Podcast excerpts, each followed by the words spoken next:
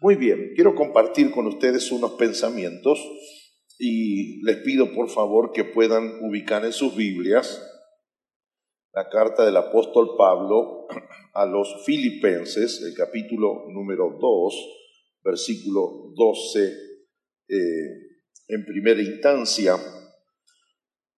Quiero leer en Filipenses capítulo 2, versículo 12, que dice, Por tanto, amados míos, como siempre habéis obedecido, no como en mi presencia solamente, sino mucho más ahora en mi ausencia, ocupaos en vuestra salvación con temor y con temblor, con temor y con temblor. Leí Filipenses capítulo 2, nuestra base escritural para considerar lo que yo llamo el problema es la demostración. De hecho, me sorprendí en el primer servicio que no pudimos no solo dar todo lo que el Señor nos había, me había puesto en el corazón, sino vimos la necesidad de poder continuar lo que habíamos visto eh, en primera instancia en este segundo servicio y luego la palabra será otra, pero tiene que ver con el tema en el tercer servicio.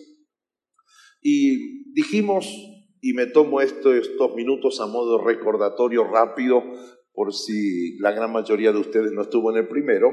Entonces, a modo de introducción señalamos tres o cuatro cosas que consideramos importantes y una de ellas decía que uno de los grandes problemas que tienen todos los seres humanos, incluido eh, como experiencia vívida el cristianismo, tiene que ver no con la confesión, sino con la demostración. Dijimos que no hay tanto problema en que uno afirme cosas, confiese cosas, como si hay problemas de que uno demuestre las cosas. ¿Están con vida? ¿Están ahí? Entonces, eh, esto nos llevó, por ejemplo, a recordar eh, aquella vez cuando una hermana respecto de su esposo en la oficina pastoral me dijo palabras más, palabras menos. Eh, mi marido me dice que me ama. El problema no es que, que, no me ame, el problema es que no me lo demuestra. O sea, eh, uno puede decir que ama, pero no demuestra lo que está confesando. Y por ahí podemos seguir dando testimonios como aquella otra confesión que dice, sí, el papá es fulano de tal, pero el papá no se hace cargo de su paternidad. Es el papá, pero no ejerce paternidad. Eh, somos un matrimonio feliz y de hecho, eh, de alguna forma, eh, padecemos de esta especie de gran hipocresía que hay en nuestra sociedad, donde usted ve que todo el mundo es feliz. Si no me cree, pregúntele a cualquiera, los que están al lado suyo ahora, ¿cómo anda usted? ¿Cómo está? La respuesta va a ser bien. Ahora, aprendiendo un poco de esa realidad, es que en nuestra iglesia por lo menos hacemos una segunda pregunta. Cuando los hermanos me dicen a mi pregunta, ¿cómo está mi hermano? Y ellos me dicen, bien, pastor, bien. Y digo, pero de verdad, ¿cómo está? De verdad, ¿cómo está? Y ellos dicen, pastor, si tiene un tiempo esta semana, por favor, hablemos. O sea, estoy bien, pero la verdad que no estoy tan bien. Una cosa es confesar y otra cosa es demostrar. No sé si a ustedes les ha pasado alguna vez que dice eh, los, los Pérez, un día me van a agarrar los Pérez afuera y me van a, me van a leccionar, los Pérez se separaron. ¿What? Se separaron, pero se los veía también.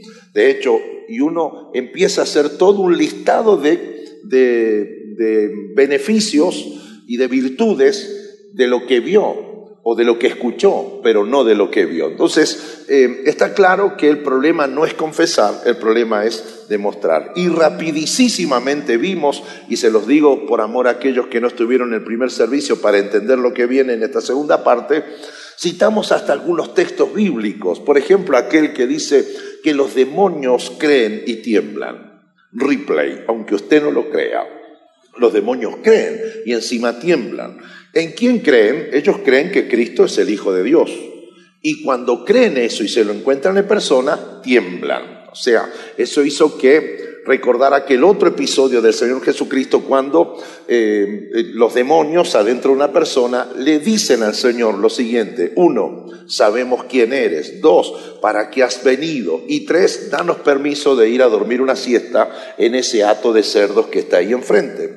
O sea, los demonios sabían que el que estaba frente a ellos no era el Papa, no era un pastor, no era un salmista, no era, no era, no era, sino que era, es el Hijo de Dios. Ellos creen en Él y cuando perciben que Él es en persona que está frente a ellos, tiemblan.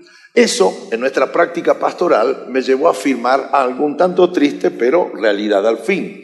De hecho, los demonios no son modelo de nada. Ellos creen y tiemblan, pero viven para el diablo.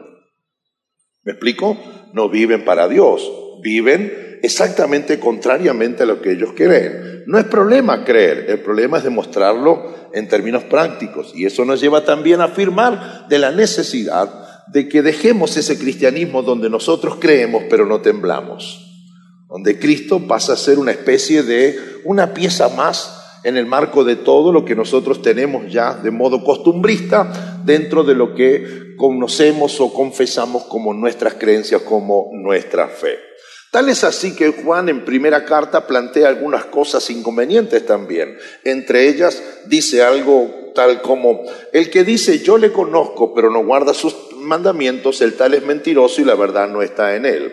Cualquiera puede decir que conoce a Dios. Todo el mundo dice que conoce a Dios. ¿Cómo me doy cuenta que conoce a Dios? Yo tengo que guardar, obedecer, practicar, poner en práctica sus mandamientos. De la misma forma, el que dice que permanece en Él tiene que andar como Cristo anduvo, tiene que vivir como Él anduvo. Si vive de una forma y es propia de no permanecer en Él, entonces en sí mismo eso es una contradicción. Así que dijimos en, el primer servicio que el problema no es confesar, no es creer, no es decir, el problema es demostrar. Como estoy medio confuso, eh, me levanté muy teológico, lo cierto es que le digo algo más popular. En mi país se dice así, entre el dicho y el hecho hay mucho trecho. Esa Biblia la conoce todo el mundo, ¿no?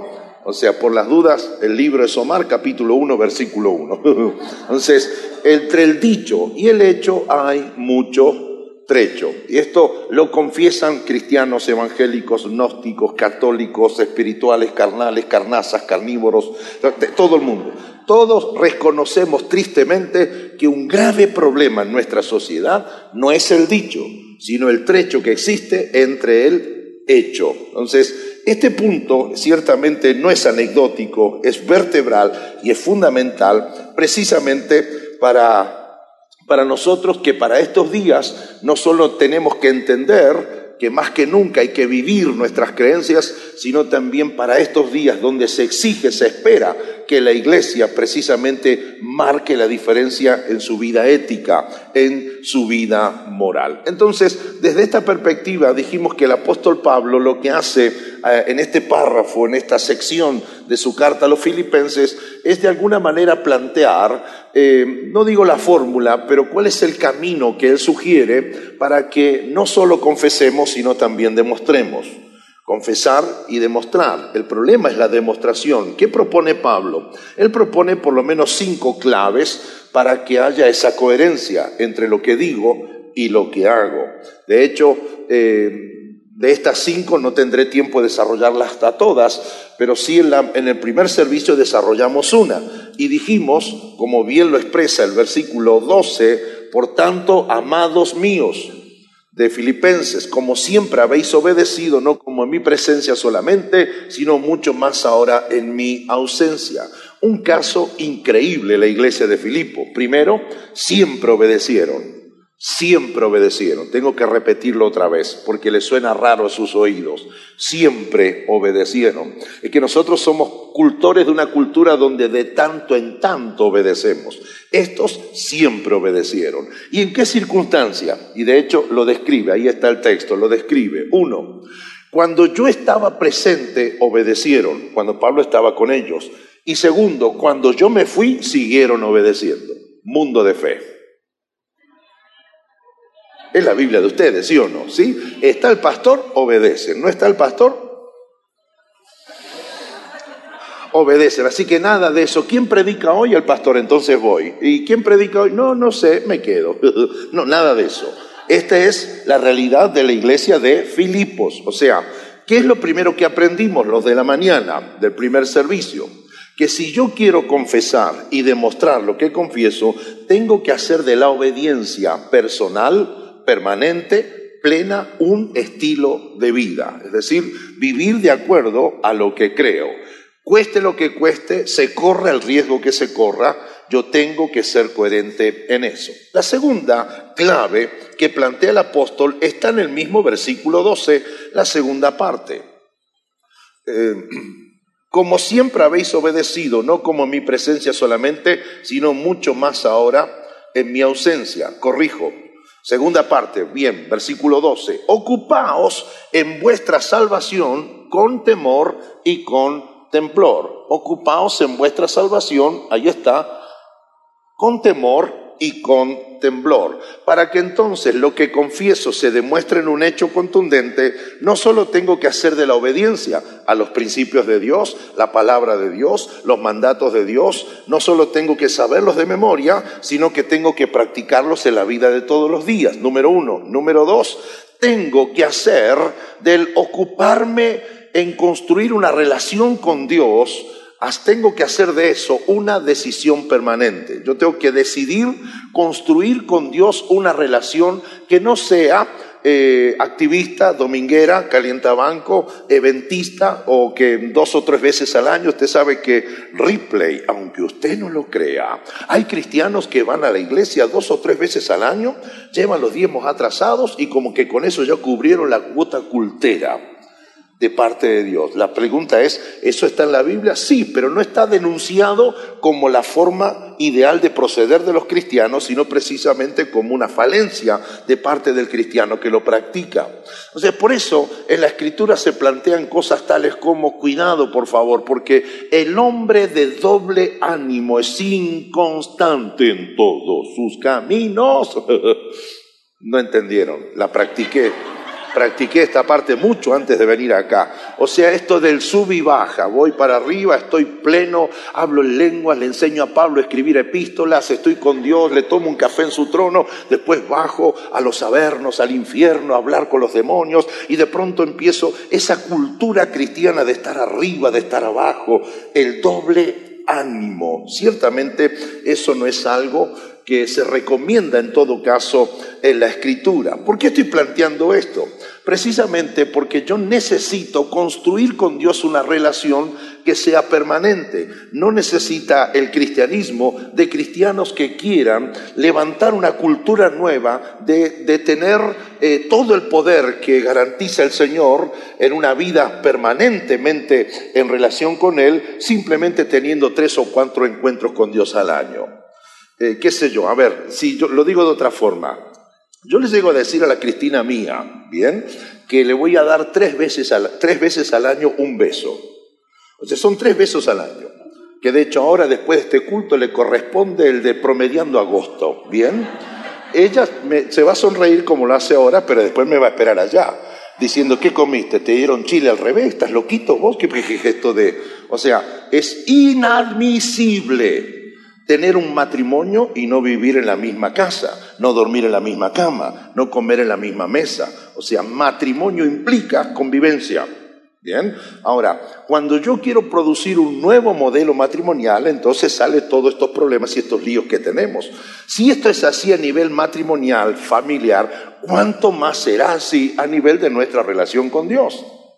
Entonces yo tengo que cultivar con Dios una relación personal, intencional, permanente, permanente, porque sólo así, en esa convivencia con Dios, yo podré obedecer a Dios con más facilidad. Es decir, ¿a quién le cuesta la, a quién le cuesta la obediencia? Aquel que no conoce a aquel que la ordena. Entonces, en esta línea de pensamiento dijimos, tenemos que hacer de la obediencia un estilo de vida permanente obedecer sus mandamientos, obedecer los preceptos. O sea, si hay preceptos para una familia feliz en la escritura, tengo que obedecerlos. Porque después mi pecado en todo caso será querer cosechar los beneficios de, de como que yo hubiera obedecido cuando estoy haciendo exactamente lo contrario. Entonces, en esta línea de pensamiento, lo segundo importante es que debo construir una relación personal permanente, intencional, con, con, Dios. Por eso el apóstol dice, ocupaos en vuestra salvación con temor y con temblor. Ocuparse. Esto, miren, mirándolo desde otra perspectiva, ocuparse se define como tener algo o alguien como cometido o una función. Ocupaos significa trabajar, dedicarse, consagrarse, entregarse, cuidar, atender. Cambiamos la expresión ocupados, Paulina, la ponemos a un costado y ponemos las otras opciones para entenderlo mejor. Ocupaos en vuestra salvación con temor y temblor. Trabajen en vuestra salvación con temor y temblor. Dedíquense a su salvación. Háganlo con temor y con temblor. Entréguense, conságrense, cuiden su salvación con temor y con temblor, atiendan su salvación con temor y con temblor. ¿Me están siguiendo?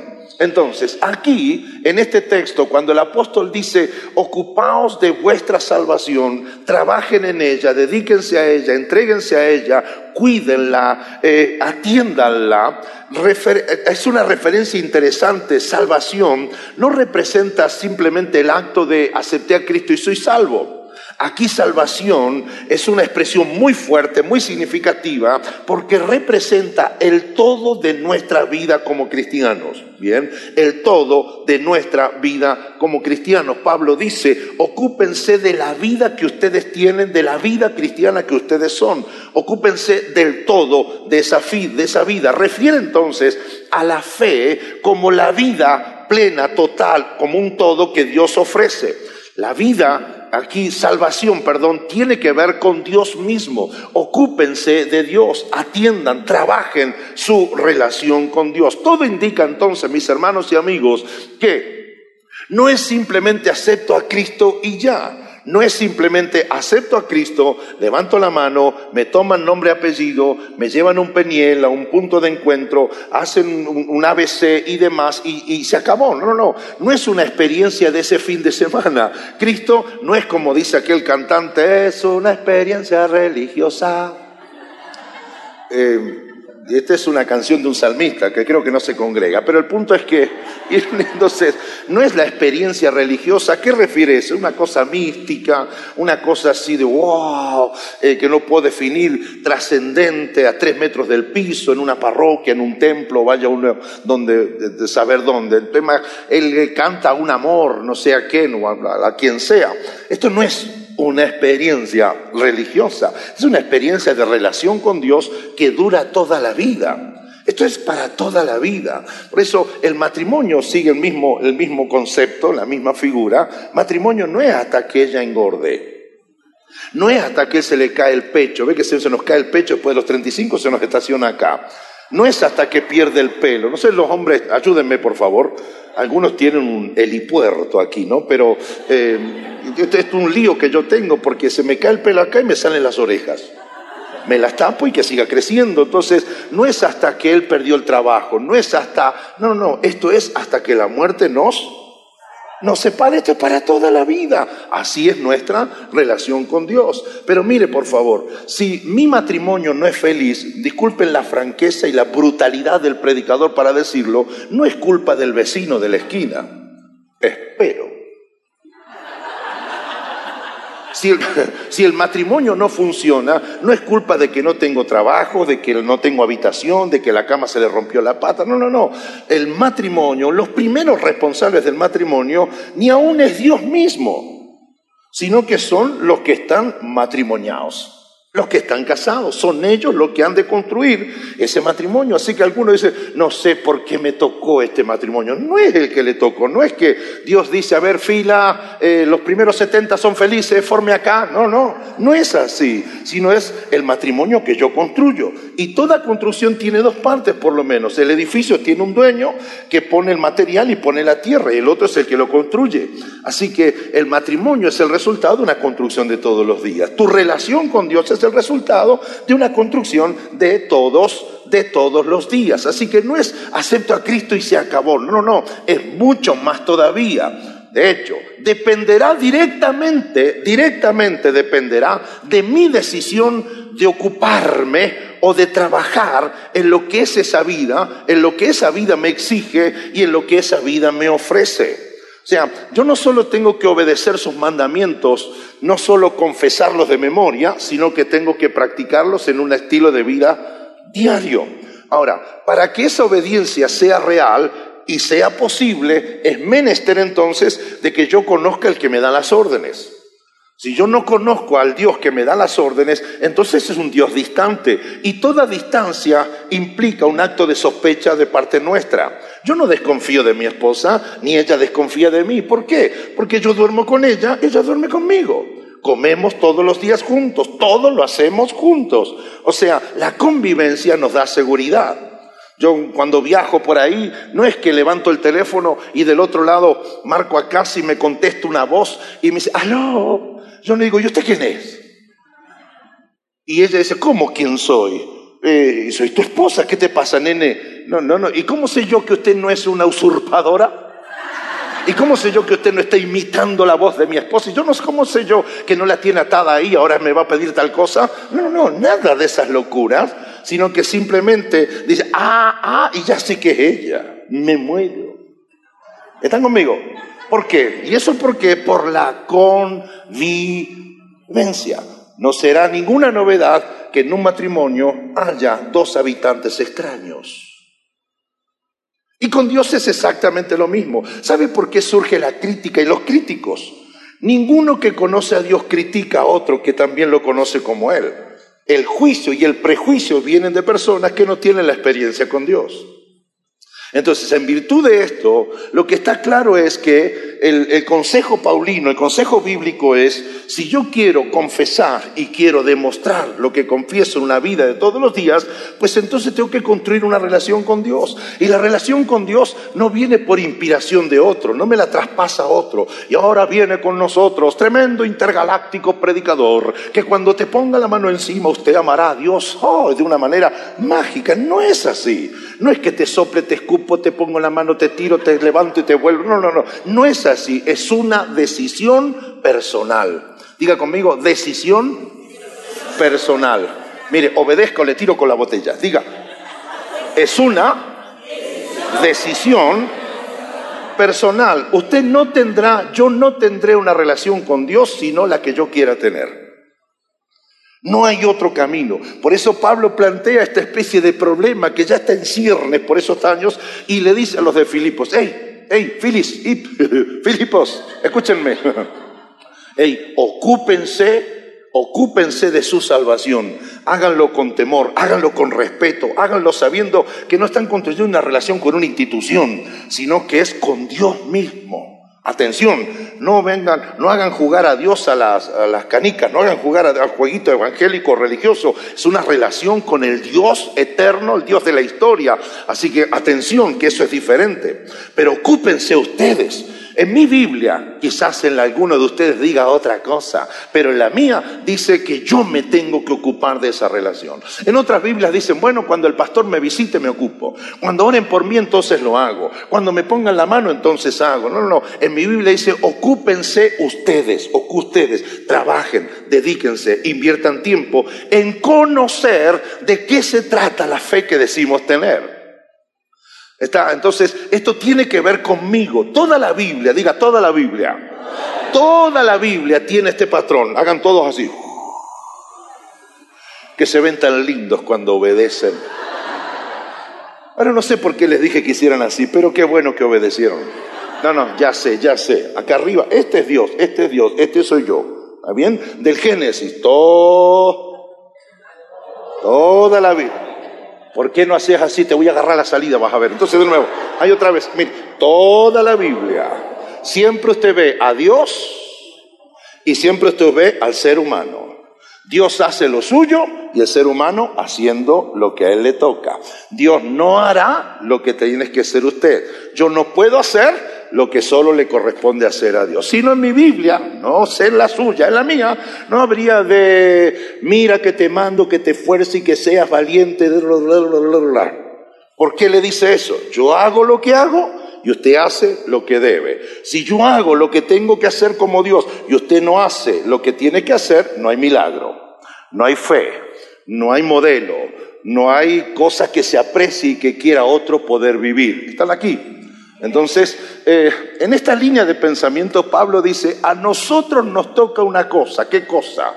¿Qué cosa? Ocuparnos de la salvación, trabajar en ella, conocer sus conceptos, dedicarnos, invertir tiempo. No es solo acepté a Cristo y sentí una emoción, se me abría el pecho y lloré tres horas. Ya está, está bien, perfecto. Ahí es todo, termina ahí, ¿no? Esto es una vida, esto sigue. Y mi madurez será directamente proporcional a cuánto yo quiero conocer al Dios de la fe que he abrazado. Si no haces eso, entonces si no hacemos eso, hoy yo digo, acabo de ver al Señor y después me agarro un amuleto, le pido una vaca que me ore o después creo en una, en una botella que dice que adentro vive un Dios. Entonces soy, soy una mezcla y una ensalada peligrosa. Entonces yo tengo que aprender, tengo que saber de qué más se trata mi fe. Ahora, en esta línea de pensamiento, de 10 de ustedes, ahora aquí, sin anestesia, ¿eh? a todos ustedes, de 10 de ustedes, de 10, ¿cuántos? De 10 de ustedes, solo dos, solo dos y posiblemente tres. De 10 de ustedes, solamente dos y posiblemente un tercero, al volver a casa, se sentarán a revisar las notas del sermón que acaban de escuchar. Diga, ¿por qué, pastor? Con carita de, ¿qué qué? Que usted me ofende y es gratis. Entonces, diga, ¿por qué, pastor? Simple, porque en mi análisis de 10 de ustedes, solo dos y casi tres de ustedes están tomando notas de lo que está predicando este hombre. El resto tienen resuelta lo de la mala memoria. Entonces usted tiene cristiano y dice, ah, no, no copio nada, después compro el CD. Cuando lo va a comprar, ¿cuánto cuesta? Tanto. ¿Cuánto? Se lo pido al hermano Pepe que haga copia y lo repartimos. Viva la piratería en la iglesia. ¿Siguen con vida? Entonces yo me tengo que ocupar. Yo tengo que trabajar. Viví una experiencia increíble. No es mi papá ni mi mamá, ni mi cuñado, ni mi cuñada, ni mi primo por el cual vine al Señor. Doy dando ejemplos posibles. Ni del pastor ni de la pastora. Yo me tengo que ocupar. ¿Qué es lo que yo creo? Ya comí una primera porción y me gustó. Salvación, aceptar a Cristo. ¿Hay algo más? Hay algo más. ¿Qué es eso más que hay? Ciertamente es mi deber trabajar, ocuparme y dedicarme para saberlo. Entonces, ¿qué, mire, palabras tales como, ¿qué significa esa palabra? La concupiscencia. ¿Es un idioma nuevo? ¿Está hablando en lenguas? ¿Será la novia de, Pedro cuando era joven? ¿Qué significa ese término? ¿Por qué usa ese vocablo y no utiliza otro? ¿Por qué creo en lo que creo? ¿Por qué yo no creo en lo que no creo? Estoy tremendo, ¿no? ¿Por qué creo en lo que creo? Por lo tanto, ¿por qué no creo en lo que no creo? ¿Por qué dice, ah, usted no cree en la Virgen? ¿No creo en la Virgen? ¿Cuál es la implicancia de creer o no en esa figura? preguntas que hacen a que yo quiera crecer, porque nadie llega a ningún lugar si no es preguntando. ¿Por qué cree usted que se inventó el GPS, GPS, Global Position System? Porque siempre vemos algunos despistados que no sabemos llegar a un lugar. La persona que me habla en ese aparatito no dice, ¿cómo le va a Pastor Omar? ¿Cómo arrancó su día? ¿Qué le importa? Aparte, si me pregunta eso, lo apago. Está endemoniado el aparato. Lo único que me pide es dónde está, a dónde quiere llegar y luego me dice en qué va, caminando o en auto y me dice ruta más corta, a dónde llegar. La fe es exactamente lo mismo. El problema de algunos de ustedes es que están parados ahí en el bendito punto inicial, A, B, C. Y resulta ser con esa fe tan positiva que cuando viene la cosa negativa, después, ¡eh! Nadie me dijo nada. Y es posible que no, usted lo tiene que aprender. Tiene que salir de nosotros querer saber un poco más. ¿Por qué creo en lo que creo? ¿Qué implicancias tiene esa doctrina para mi vida? ¿Por qué dijo Pablo, la mujer calla en la congregación porque no le permito que hable en público? Diga, hello. Entonces en mi iglesia es un problema porque las hermanas hablan todas. ¿Seremos antibíblicos por eso? ¡Wow!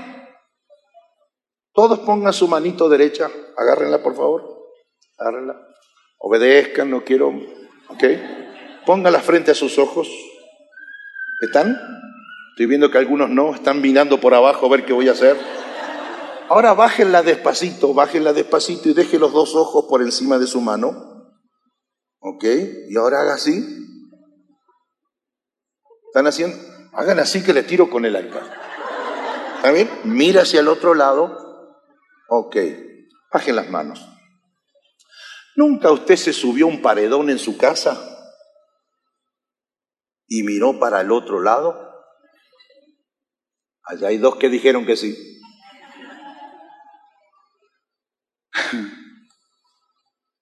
¿Qué hay detrás de esa palabra? ¿Qué más hay detrás de ese punto y coma? ¿Qué más hay? Diga, ¿qué más hay? No sé. Averígüelo. Ocúpese. Trabaje. Dedíquese. ¿Qué más hay ahí atrás? Porque saber, saber es mi deber. Entenderlo es mi beneficio. Y practicarlo mi crecimiento. Lo repito porque hasta cuando lo escribí no creí que me venía a mí. Pero es mía la frase, ¿eh? no, aquí no ande poniendo por ahí porque es mía. ¿eh? Entonces dice, entender, otra vez, entenderlo, entenderlo es mi beneficio. Saberlo es mi deber y practicarlo es mi crecimiento. Porque puede ocurrir, gracias, gracias. Y el resto aplauso de, aplauso de misericordia se llama eso. Ya. Entonces, me quedan 13. Justo 13. 13. El número de la mala suerte. 13.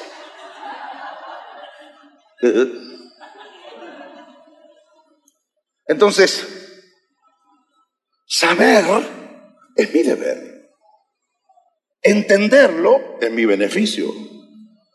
Y practicarlo es mi crecimiento. Entonces usted puede estar años sirviendo al Señor teniendo un velo.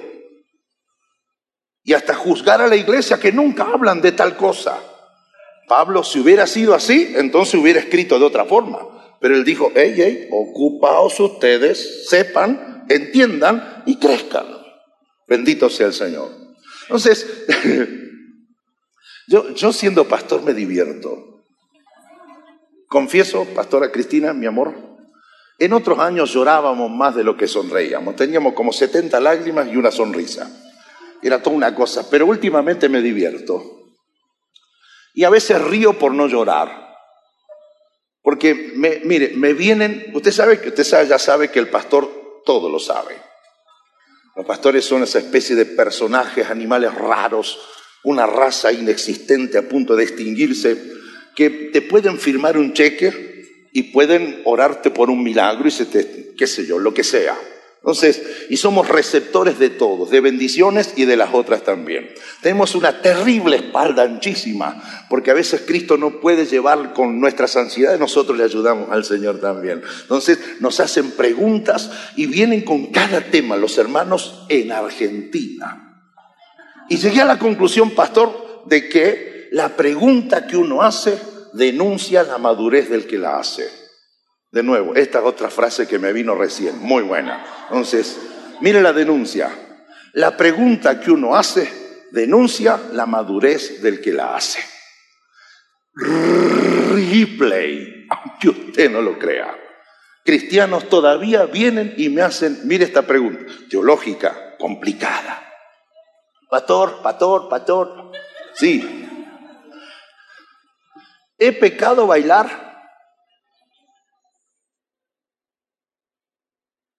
¿Qué? No, si he pecado bailar.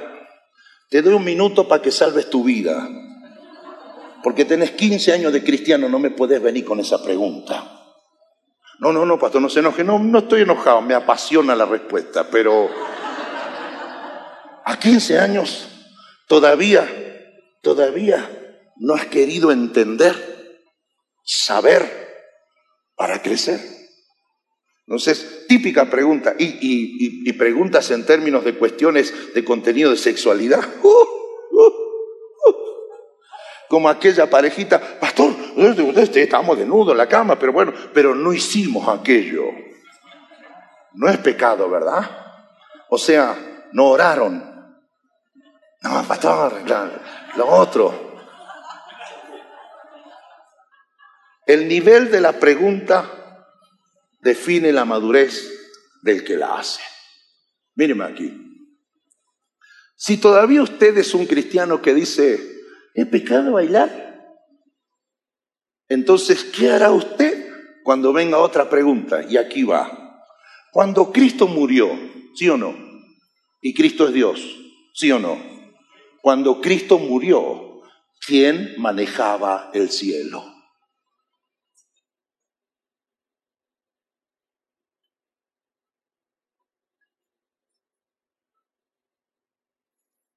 ¿Están aquí?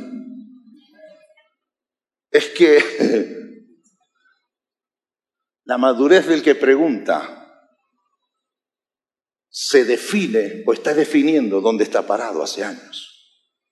Entonces, ¿qué es lo que ocurre y qué es lo que pasa? Precisamente esto.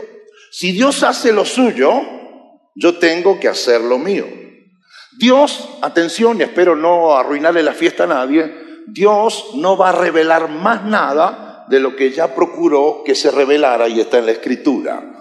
Bien, yo tengo la Biblia electrónica, ¿usted tiene la de papel? Bueno, ahí está todo lo que Dios quiso que nosotros supiéramos. Entonces todavía el cristiano dice, ¿y, los dinosaurios? ¿Dónde, ¿Dónde en la Biblia los dinosaurios? Respuesta, ¿qué sé yo dónde están en la Biblia? Porque la Biblia no fue escrita para defender el Génesis dinosauriesco. No, no, la Biblia fue escrita con otra razón y otro propósito. Si quieres saber de dinosaurios, hay una saga ya de tres entregas, Jurassic Park, Jurassic World, los, discípulos, dinosaurios vuelven a atacar y, toman Nueva York, qué sé yo. ¿Y, qué de los, de los platos voladores? Porque Ezequiel habla de una rueda que tiene luces. Rueda, rueda. Ahí están los platos voladores. O sea, si usted tiene la Biblia y yo tengo la Biblia, ¿cuál es mi deber? A Dios le costó más de 1600 años armonizar esa revelación porque utilizó escritores de distintas épocas, de distintos estratos sociales para producir un libro único, milagroso y armónico. Entonces, en virtud de eso, yo no guío mi fe por mis sentimientos. Yo no sigo a Dios cuando Él me da un milagro y si no me lo da, entonces Dios se perdió de un buen tipo. No, no, no, no. Yo no estoy con la Cristina porque ella me da la comida que a mí me gusta. Yo siempre digo, me gusta el arroz con pollo como lo hace ella. Un día le dije y se me reveló la ingrata, ¿me entiendes? Se me reveló. Le dije, mamita, hacete un arroz con pollo. Y dice, ah, basta de arroz con pollo. Si sos argentino, no sos chino. Le digo, eh, tranquila. Ahora, cuando, cuando ella se reveló, no, mi amor, después charlamos un ratito. no, se me fue. Que te invito a Starbucks, nos vamos a tomar un café. Entonces, cuando ella no me hizo el arroz con pollo, yo no le dije, ¿dejaste de amarme? No tenía que ver, porque nuestra relación no está basada en una comida, en una planchada de pantalones, en una lavada de camisas, que obviamente todo eso se hace, porque yo plancho y lavo también. Bueno, lavo no, ella lo hace bien. Entonces, no está basada en lo que nos damos, están aquí. No está basada en eso, está basada en otra cosa que es mucho más grande, que hace que cuando haya arroz estemos juntos y cuando los pollos hagan paro y no se quieran suicidar para que yo me los coma, sigamos juntos. Cuando tengamos ropa, ropa de high shout way, ¿sabe qué? Estemos juntos. Y cuando usemos ropa, los tres palitos santos, igual estemos juntos. No sé si están aquí. Cuando tenemos una casa mansión estamos juntos. Y cuando nos toca vivir en una que se cae a pedazos, seguimos juntos. Porque no es la casa, no es la ropa, no es el reloj, no es la comida, es la relación. Tu relación con Dios. Ustedes se van a entregar a Cristo en esta mañana, algunos de nuestros amigos. Y posiblemente usted vino por una necesidad. Y su necesidad era, le duele el callo, se le rompió el juanete, la rótula que no le dobla, no tiene trabajo, el perro que se le reveló, lo, lo que sea Pero esa es tu puerta de entrada. ¿A qué? A una vida donde se te va a pedir que crezcas y no crecerás más de lo que quieras ocuparte. No crecerás más de aquello a lo que quieras dedicar tus años y tu vida. Por eso es importante entender y señalar esto. Dios hace lo suyo, yo hago lo mío. ¿Qué es lo que yo tengo que hacer? Conocer esa revelación. Y está escrita no para confundirme. Damas y caballeros, Dios no juega las adivinanzas con la gente. Dios no anda con los misterios del yan yan. Yan yan. ¡Ah! No, no anda Dios con eso, está claro. Ahí te lo dice, pecador, pecador, pecador, pecador, santo, santo, santo, sin anestesia. No lo hagas. Detente ahí ahora y toque el teclado. En el primer servicio lo aplaudimos. De otro aplauso, por favor. Hombre obediente. Cuando yo no me ocupo de mis creencias, ¿están aquí? Cuando yo no me ocupo de mis creencias, me constituyo automáticamente en la eterna ocupación de otro me transformo en un dependiente de revelaciones y de respuestas ajenas. A mí Dios me funciona. No sé si se da cuenta o no, pero a mí Dios me funciona. Pero me funciona a mí, en mi realidad de vida. ¿Qué es lo que uno tiene que hacer? Descubrir en qué Dios le funciona a uno. Porque si yo no me ocupo de salvación, de lo que implica, de lo que creo, quién es Dios, quién es Cristo, Padre, Hijo, Espíritu Santo, la iglesia, si no me ocupo de la revelación y lo que me pide a mí para que yo viva todos los días, me convierto automáticamente en un dependiente de revelaciones ajenas. Entonces vendré al pastor y le pregunta, pastor, ¿es pecado bailar? Pastor, ¿es pecado lo otro? Pastor, ¿es lo otro? Algún día el papá le responde a su bebé porque está creciendo. Pero cuando el bebé tenga 28 años, tenga pelo y tenga, ya tenga esposa, entonces tiene que haberse hecho cargo de su propia revelación de vida.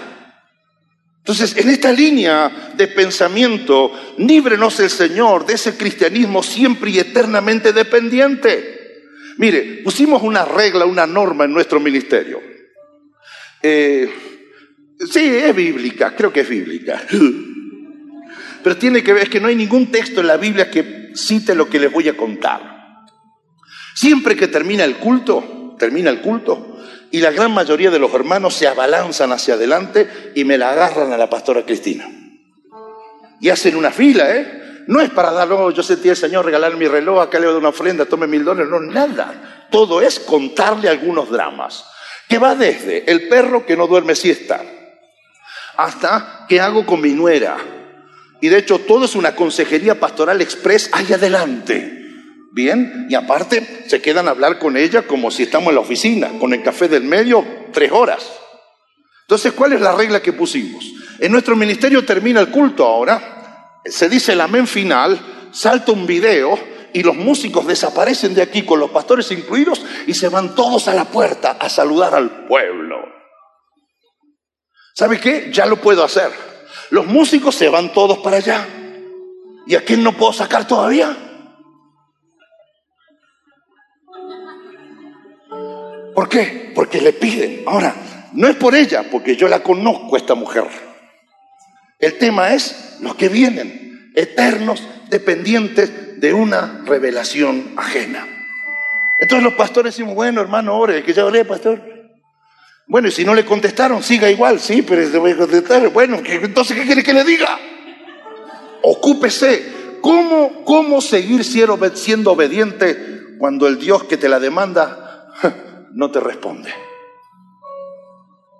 Los conflictos en la vida por lo general no provienen de personas ocupadas, sino de personas desocupadas. Querer ocuparse, o sea, trabajar en mi propia vida cristiana, dedicar tiempo a entender mi vida cristiana, es la primer señal saludable de una vida cristiana que quiere y que va a desarrollarse. El mandato es a que yo me ocupe de lo que soy, de lo que tengo, de lo que creo. Yo, yo me tengo que ocupar de mi paternidad, cómo ser mejor padre. ¿Están conmigo? cómo ser mejor padre. Si voy a venir a una escuela para padres, no es para darle el gusto a mi mujer que me quiere traer, sino cómo yo puedo ser mejor padre, cómo puedo ser mejor madre. ¿Cómo puedo tener una mejor familia? ¿Cómo puedo hacerla más feliz todavía? ¿Cómo puedo cumplir mis obligaciones como hijo? ¿Cómo puedo honrar mejor a aquel papá y a aquella mamá que me dieron la vida? Yo me tengo que ocupar. Mi familia es mi responsabilidad. El Estado no es el padre de mis hijos. Yo soy el papá de Sebastián, del Matías, la Julieta y la Agustina. Yo soy el padre de ellos. Yo soy el abuelo de Agustín y el abuelo de Julián. Soy el abuelo. Yo sé cuál es mi ministerio. Malcriarle los hijos a mis hijos. Pero el padre se llama Sebastián. La madre se llama Melissa. Yo sé cuál es mi responsabilidad y quiero ocuparme para ejercerla mejor. Yo debo ocuparme de ellos, de mis hijos. Por eso no basta que viva con ellos, sino que basta que me ocupe de ellos. No basta que diga soy salvo, ocúpate de tu salvación. Yo debo ocuparme, diga yo, Diga yo que le tiro con el monitor. Diga yo. Grítese y apúntese. Usted diga yo. Yo debo ocuparme de mis creencias. Señoras, señores, la ropa se arruina si no me ocupo de ella. La casa se derrumba si no me ocupo de ella. Mi fe se fosiliza si no me ocupo de ella. No, no, no, no busque respuesta, es muy claro. Los que a pesar de la crisis siguen y siguen y siguen, que se ocuparon de sus creencias. Los que en la primer crisis dejan la fe, es que se dedicaron a otras cosas, pero no a conocer el poder de sus creencias. Acaba de morir Elizabeth, esposa de Néstor Fures pastores amigos cerca de nuestra ciudad. No cumplieron 35 años de casados. Pastores de toda la vida nunca pudieron construirse su casa propia. Tenían el sueño de construirla por primera vez. Ya son, ya son abuelos. Se sintió mal un día ella cerca de uno de sus pechos. A cabo unos meses tuvieron que cruzarlo. Y casi al año un cáncer se la devoró. Y estuvimos a dos minutos de cuando ella cerró sus ojos en su casa.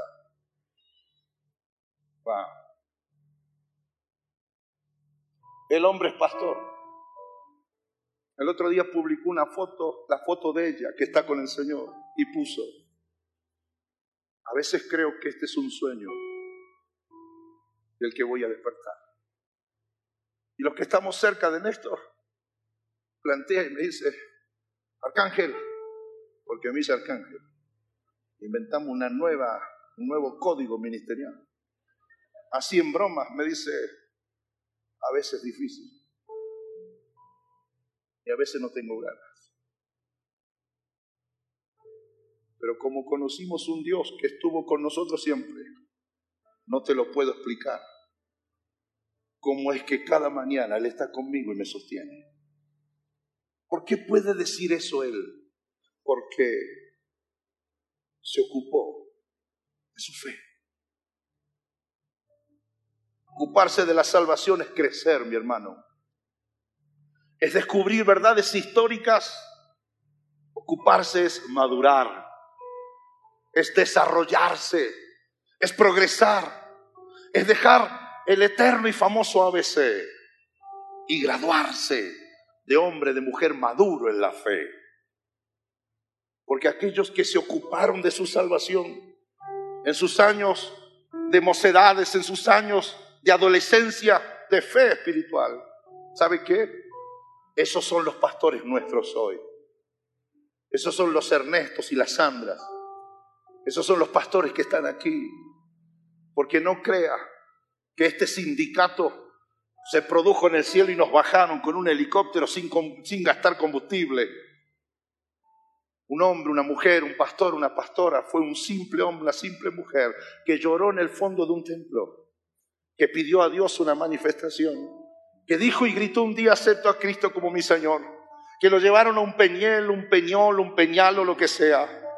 Pero ¿sabe qué? Cuando volvió, le dio gracias al consejo de su pastor, le dio gracias al programa de la iglesia, pero dijo, no me basta. Ahora hay algo que tengo que descubrir yo. Y ese descubrimiento fue para ellos igual a madurez. Entonces se encontraron con que la fe es tanto recibir como también dar, que la fe es festejo y a veces son lágrimas, que la fe es la vida y la vida a veces es la muerte.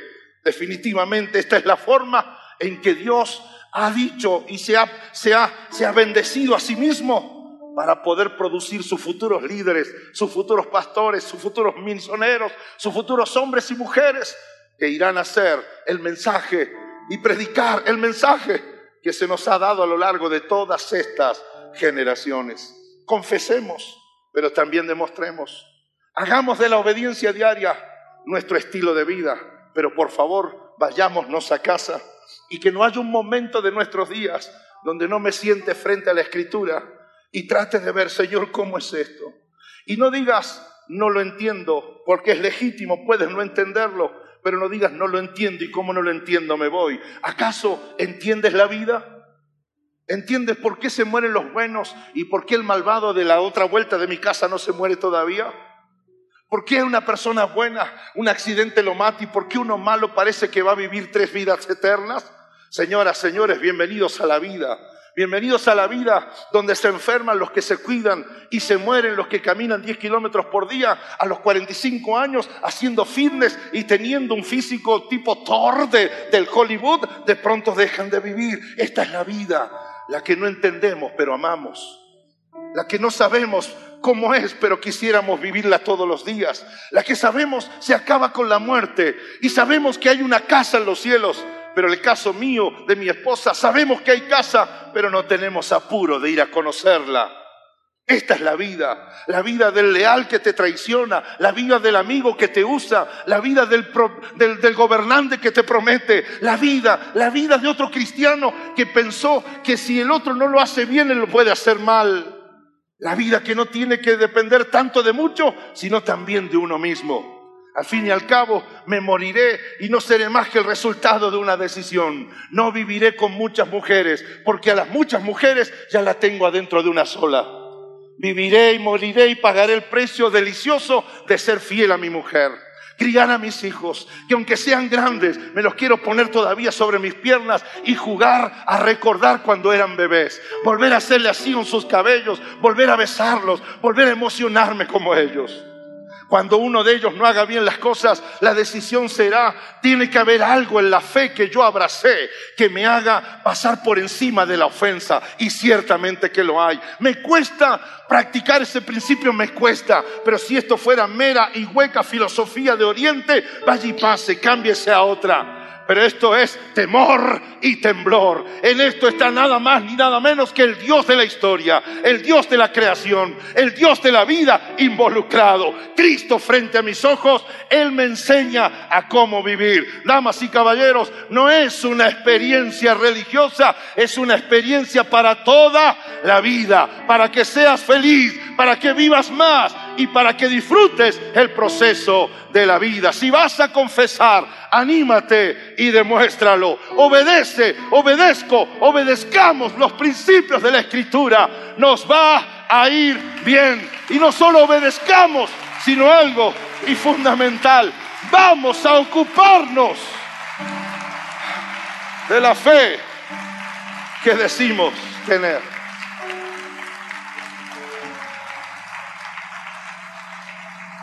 Cuando Edith enterró a Daniel, su hijo de 16 años, a la cabecera de su féretro, Edith le preguntó a Dios al lado de su pastor, ¿por qué te lo llevaste? Y luego me dijo, pastor, ¿por qué se murió mi Daniel? Respuesta, lo único que puedo decirte es que con 16 años su corazón era el doble de su tamaño. Pero hay algo que sí te puedo decir y te tiene que satisfacer.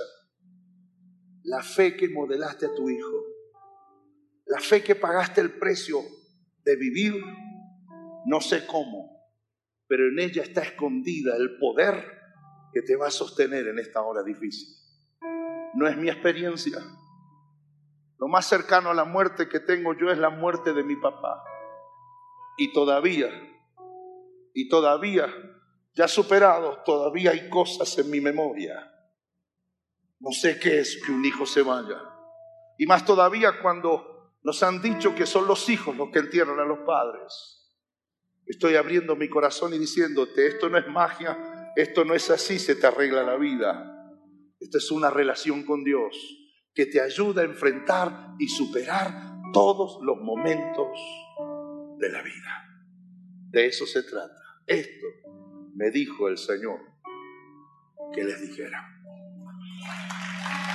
Te alabamos. ¿Cuántos, cuántos de los que nos honran con su presencia en esta mañana quieren ocuparse un poco más y conocer al Cristo más allá de una mera religión? ¿Cuántos quisieran conocerlo como una experiencia personal? Lo que te voy a pedir es que si abres tu corazón recibiendo a Cristo, me lo muestres levantando tu manito donde estás. Que Dios te bendiga, que Dios les bendiga, que Dios les bendiga. Wow, que Dios te bendiga, que Dios te bendiga, que Dios te bendiga, que Dios te bendiga. La gloria sea